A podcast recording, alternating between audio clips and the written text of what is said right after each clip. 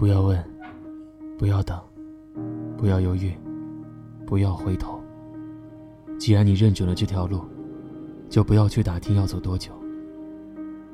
比成功更重要的是，一个人要有内在的丰富和自己喜欢做的事情。这就是我们一路奋斗的原因。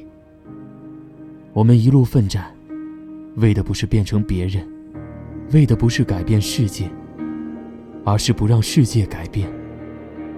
能够用自己的力量平稳地站在大地上，并且尽可能地保护身边的人。一个人在通往自己的梦想路上，有太多东西让你停下脚步。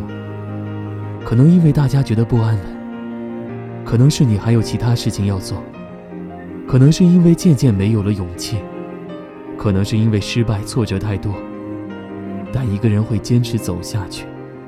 原因只有一个，是因为你想要实现它。世界已经太吵，你更需要听听自己的声音。